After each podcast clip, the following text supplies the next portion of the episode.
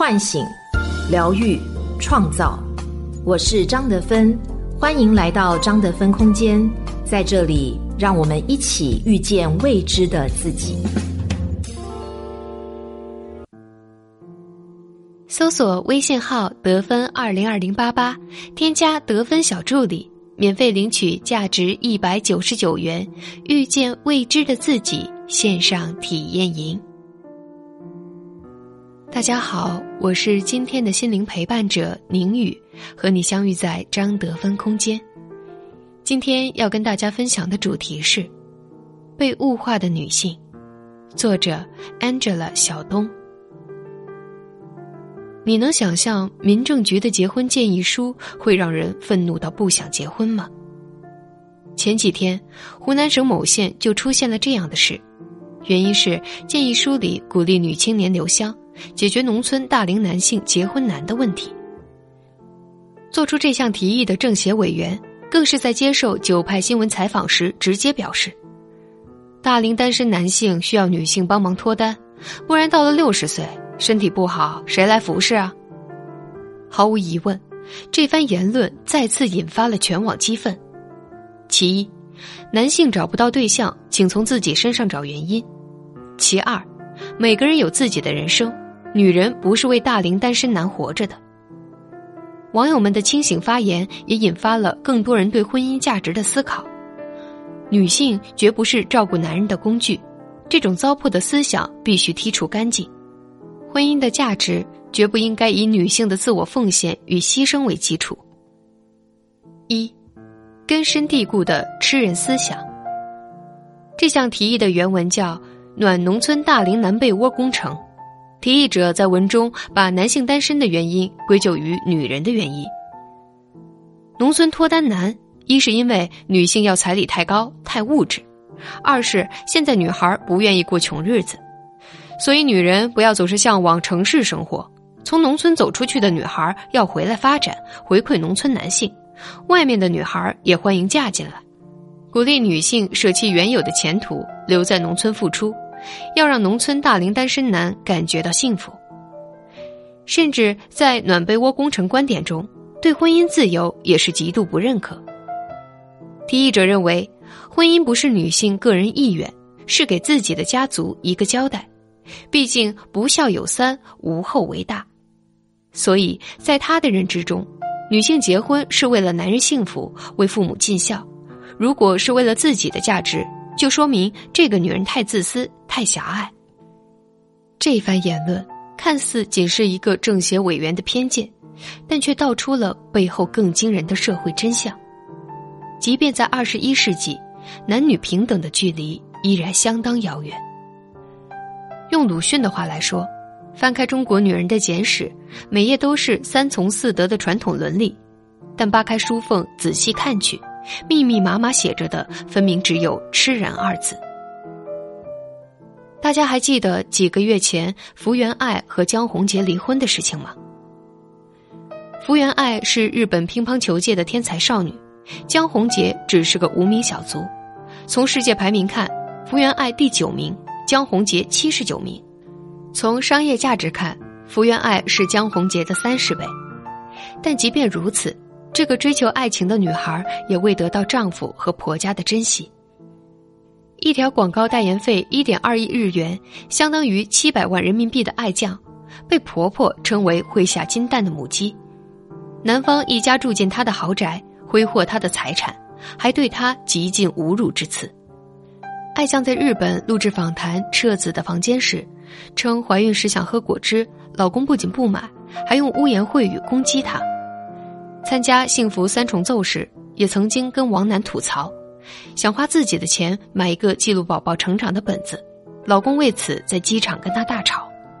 江宏杰当众称小爱搓手的样子像苍蝇，看她做的笔直就不舒服。在江家人眼里，福原爱是个能赚钱、能生孩子、能做家务的工具，理所当然该满足全家人的一切需求，从未想过给她应有的尊重和对等的回馈。思之再三，福原爱决定离婚，回到日本专心做公司。而离婚后的江宏杰，据说支付不起别墅的维护费用，已经带母亲回老家了。如果男性能够尊重女性的付出，馈赠她等价的回报，那么这个家庭完全可以实现经济与情感的正向流动，促进整个家族和谐。可惜男性选择了持续攻击和索取，而恪守物化女性的结果，便是让双方都陷入折磨之中，最终自酿悲剧。二，这种偏见思想会导致什么？无论是鼓励未婚女青年嫁到农村的建议书，还是福原爱离婚事件网友的反应，都产生了不小的影响，也让女性对于婚姻越来越失望。知乎上有个热议的问题：为什么男人有钱想结婚，女人有钱想不婚？其实从根本上来说，就是因为男人和女人所需要付出的婚姻价值是不相符的。对于男人来说，婚姻更像一重保险，而对于女人来说，婚姻则是一次探险。前两年的热播剧《三十而已》，顾佳内心强大到令人发指，但即便是这样一个上得厅堂、下得厨房、打得过小三、斗得了流氓的女人，在婚姻这堂课里依然被折磨得遍体鳞伤。曾经看过这样一句话。幸运的女人可以在婚姻里一直单纯下去，而辛苦的女人则被婚姻教会了聪明。这是多少女人的悲苦和无奈呀！在《三十而已》中，顾佳说：“你知道我出了月子的第一天，我突然感觉顾佳已经死了，活下来的是徐子言的妈妈。”这段话引起了婚姻中女人的共鸣。得分空间的来访者程丽也有同样的问题。从生完孩子开始，她就没有完整睡过觉，每天重复着喂奶、换尿布的工作，好像一整天什么都没做就过去了。累到崩溃的时候，想让老公帮把手，但是老公以上班太累为由，回到家只顾着躺在沙发上看手机。哺乳期不敢吃重油重盐的东西，老公却连半点安慰都没有。反而嫌她做饭没味道，隔三差五和朋友聚餐。她想让老公帮忙带孩子，老公只会说：“带孩子能有多累？我妈那时候的女人不都是一边带孩子一边干活吗？怎么到你这儿就受不了了？女人不是都要生孩子的吗？”后来她逐渐明白，有了孩子以后，成长的只是她自己。在老公眼里，女人就该给男人生孩子、操持家务，还要分担家庭的经济压力。后来她离婚了，原因很简单：离婚的话只需要照顾自己和孩子，不离婚还要连带着照顾老公。一段目的不单纯的婚姻会给人带来巨大的压力，无论是男性还是女性，我们必须要意识到，如果你想要一段高质量的婚姻。那么你的发心必须足够纯粹。一味将对方当成工具人，只会让伴侣感到负能量堆积，从而更加抗拒婚姻，造成亲密关系系统瘫痪。请不要被小我的狭隘所绑架，这只会害人害己。等到悔悟过来，人生都过了大半。三，好的亲密关系是施与受相平衡。高质量的婚姻是什么样子的？从来不是一方坦然享受，另一方理所当然付出，而是两个人互相理解，彼此扶持。只有两人都感觉到对方在亲密关系中的付出时，这段关系才会释放出正向能量。戚薇有个很经典的都市大女主偶像剧，叫《爱情回来了》，她在里面饰演一个拒绝结婚的职场女强人明亮。谈到为什么不婚，她有一段很经典的台词：“钱我会赚，地我会扫，饭我会做，架我会打，街我自己能逛。要是有个男人，我还要为他洗衣做饭、料理家务，劈腿要满世界给他灭小三。